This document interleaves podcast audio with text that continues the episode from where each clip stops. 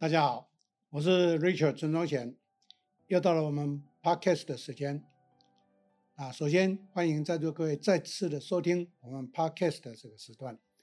那么今天要跟各位来谈的这个主题呢，蛮有意思的，因为我最近在上课谈了一个名词，所以很多人都很好奇，那就是大数据跟小数据。我想先跟大家做一个报告，这两个的差别在什么地方？什么叫做大数据？什么叫做小数据？那定义上很简单，大数据啊，我所解读的定义就是说，一个企业一定要建立我们的 database，那这个 database 的来源就是大数据。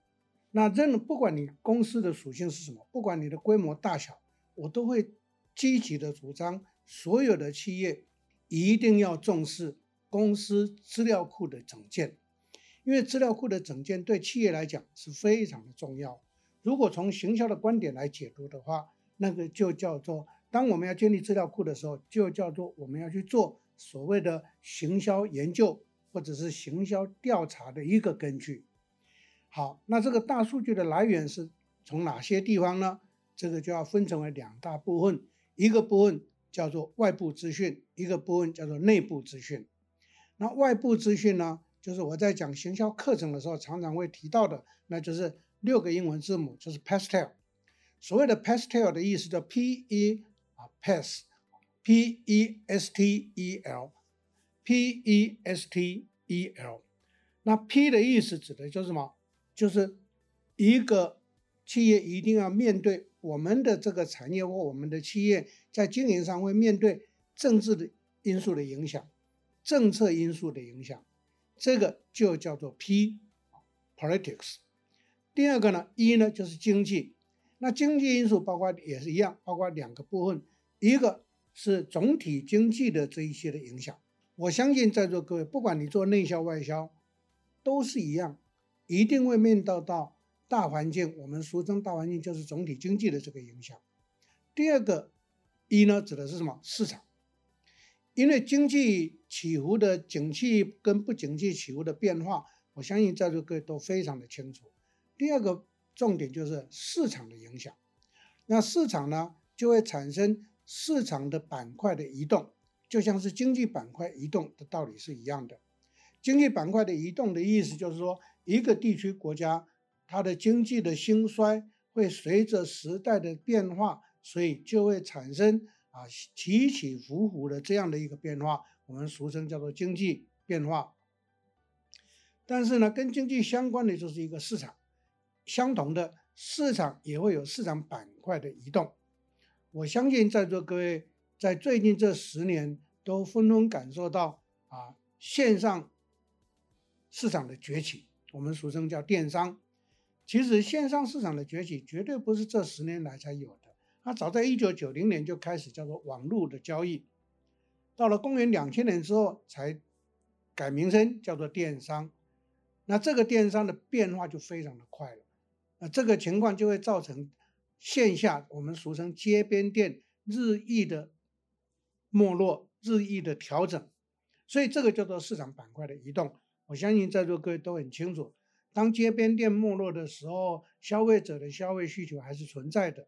这个时候他们会往哪边去？就是往奥店 mall，往大商城，往大量贩，往这一些的大的复合式的销售的地方去。所以呢，这个就叫做一啊，经济跟市场的变化的影响。那我们身为一个企业的经营者或者是参企业的参与者，我们就必须要非常关注这个部分的一个变化。这是第二个英文字母。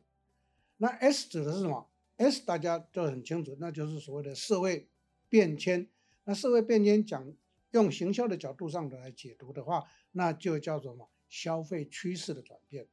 那消费趋势有消费者的消费喜好，有世代更替的关系，所以呢，那主流的消费模式就会改变。比如说，过去的时代，哎，电视很流行。可是呢，现在的时代，现在年轻人不见得看电视节目，他们都会从手机或者从各种的这一个媒体呢，或者各种的收接收的讯息，可以去了解相关的这个讯息的情况。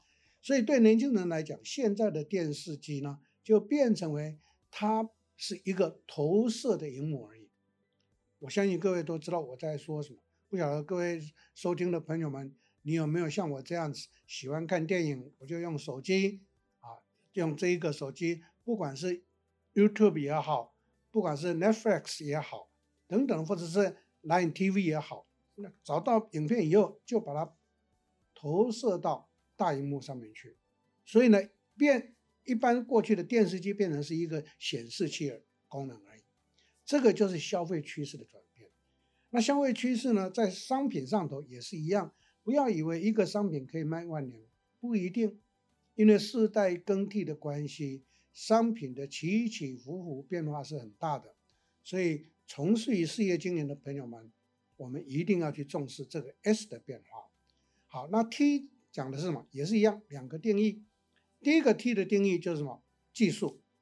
我相信在座各位。上过我的课也好，看过我的文章也好，都会看到我常常在课程上或文章上都会强调提醒到这么一句话，那就是科技改变所有的一切，科技会带来所有产业的威胁，所有产业的替代。这一点，相信在座各位都感受到。如果现阶段您个人还在用照相机，那就很有意思了。现在通通都变成手机了，所以相机跟底片，我们过去叫做底片，叫俗称学名叫做胶卷，它已经不存在了。但是曾几何时，三十年前它是很夯的。可是曾几何时，三十年来的变化，从传统的要胶卷底片的相机，变成为数位相机，变成今天的手机，变化短短的一二十年就快速的翻转，这个就是科技改变一切。第二个情况的 T 呢，就是什么？那就是威胁。当我们从事一个市场活动的时候，一定会面临市场上非常多的竞争的威胁。曾经有人常常问我这个问题，那就是说，老师，我们这个行业哦，市场很竞争。我说，竞争，竞争是必然的啊。我相信各位都听过这么一句俗话：怕热就不要进厨房。同理以推，怕竞争就不要在市场上经营。你一定会面临竞争的，而且有一个有趣的现象，跟各位报告一下：当你越害怕，人家越有兴趣。你为什么要害怕？我就想不通。可是说，可是他们都低价杀，好，关键就来了。如果品质完全一样，他用低价，我们就要去想，那我们的东西之属于红海的市场，你一直要走高价是对的吗？就不对啦。可是如果我们商品也好，我们的服务也好，你走的是蓝海的市场。那你何必怕人家低价竞争？这个所谓的价格战维系在一个关键重点，那就价值。当一个人、当一个服务、当一个商品，你有价值的时候，你是从来不用去担心价格战。可是当你没有没有价值的时候，那就是你在红海里面去玩，这个时候你就会在意价格战。所以在这样的情形之下，各位想一下，价格战会是我们在市场经营上头的一个借口吗？我相信是不是的。那在过去，外部的这一个大数据的收集来自于这四个面向，但是现在呢，多了两个，一个是什么？我相信各位都很清楚，这个是一个讲究环保的时代，地球被人类摧毁、摧残到今天这种情况，所以呢，全世界所有的国家、所有的先进国家就越来越重视环保，所以环保就变成为我们在企业经营上头。一定要去重视、跟思考、跟注意的地方。比如说，如果你做外销，你的产品销到欧洲去，是不能够用保丽龙包装的，不能够用塑胶包装的，你必须要用什么？要用纸质的东西去做包装，这是一个环保。所以我们就了解了环保是一个关键。那第六个 L 呢，指的我相信在座各位都知道，那就是法律的或者认证，很多行业都会有。认证的问题，都有认证的需求。那这个认证是我们从事一个产业活动的时候一定要清楚的。比如说，我举一个简单例子，相信在座各位也都很清楚。我们要卖到穆斯林的世界，那一定要有哈拉的认证。那这个就是一个认证，那个就是 L 的概念。啊，所以呢，外部的情资我们就收集，那各位不要以为这个情资的收集都是文字，错，数据会告诉你很多的答案，文字反而解读会不一样。所以呢，在大数据的概念里面，它有两个，一个是市场情资收集，第二个它强调数字的收集。那数字的收集就非常多了，在座各位可以透过任何政府的机构都会有数字的公布，任何的海关进出口资料都会有数字的公布，任何的研究机构都会有数字的公布。那这个数字包括到图像，这个就是大数据的第一个定义。大数据的第二个定义指的是什么？叫做内部的数据。那内部数据就是一个企业经营的成果的。结果的数据，这个就是大数据，来自于内部的大数据。那这个部分，我相信，呃，收听我们节目的朋友们，贵公司都一定有这个数据。比如说，一个公司的销售统计资料、排行榜的分析、三年来的曲线的变化、我们公司的损益的数据的变化、我们公司这个费用的变化等等这一些，包括人力资源也有数据。包括总务数也有数据，不是只有财会，各方面都有数据。这个叫企业的内部，我把它分成为叫做人力、物力、财力。那这三个的数据就叫做资讯力。所以从外部到内部，这个叫做大数据。那我们把它整理变成为收集起来，把它分类，这叫做大数据，这个叫做 database。可是呢，光有 database 有意义吗？哎，我在上课常常告诉学员一句话。我说你一直收集资料，你不去解读它，那你收集资料变成垃圾。那我们只不过是建立一个大垃圾库而已。所以呢，当在座各位懂了大数据的重要性之后，更重要的就是小数据、小数据时代的来临。那小数据呢，在过去的年代呢，有一个名称，在一九九零年的时候叫做 BI，叫做 Business Intelligence。到了公元两二零一零年之后，就叫做 Data Mining。叫做统计分析，所以小数据的意思就是说，依照我们公司要去做决策需求的时候，我们要去拿来的解读的资料就叫做小数据。所以小数据等于是把大数据经过消化、经过整理、经过调整，然后去得出我们所要参考的关键指标，那个就叫做小数据。所以。小数据对企业，就像在座各位身为一个经营者，身为一个管理者，对我们来讲，小数据才是关键。所以大数据重不重要？我没有说不重要，那是一个资料库的收集。可是你收集就把它摆着，没有意义嘛，对不对？叫劳民伤财。所以呢，你一定要从大数据的整建的过程之后，就要去进行我们所需要的那个小数据的分析。所以这个就是叫做。Lean Decision 的一个依据叫做精准决策依据，那就是小数据。所以呢，在最近这一段时间，我一直跟所有的经营者、跟主管朋友们报告，小数据是所有的经营者跟管理者一定要重视的一个原因所在。那我再把一个企业的组织稍微做一个诠释，大数据我们可以动用我们的团队去收集，小数据一定是经营者跟管理者才会知道。我希我希望要些什么，我打算要些什么，所以我们就很清楚的提出我们的需求，作为我们决策的依据，然后呢，公司就会去做这个解析。不过要跟各位报告的是，在这个科技发达的时代，小数据还要我们劳师动众吗？不用，因为现在的系统都会帮我们去做这样的一个整理，所以呢。我在最近这些年来一直告诉所有的企业，告诉我上我课的学员一句话，那就是你们一定要快速的导系统，系统所有的分析就都是我们在做经营管理决策的一个参考依据。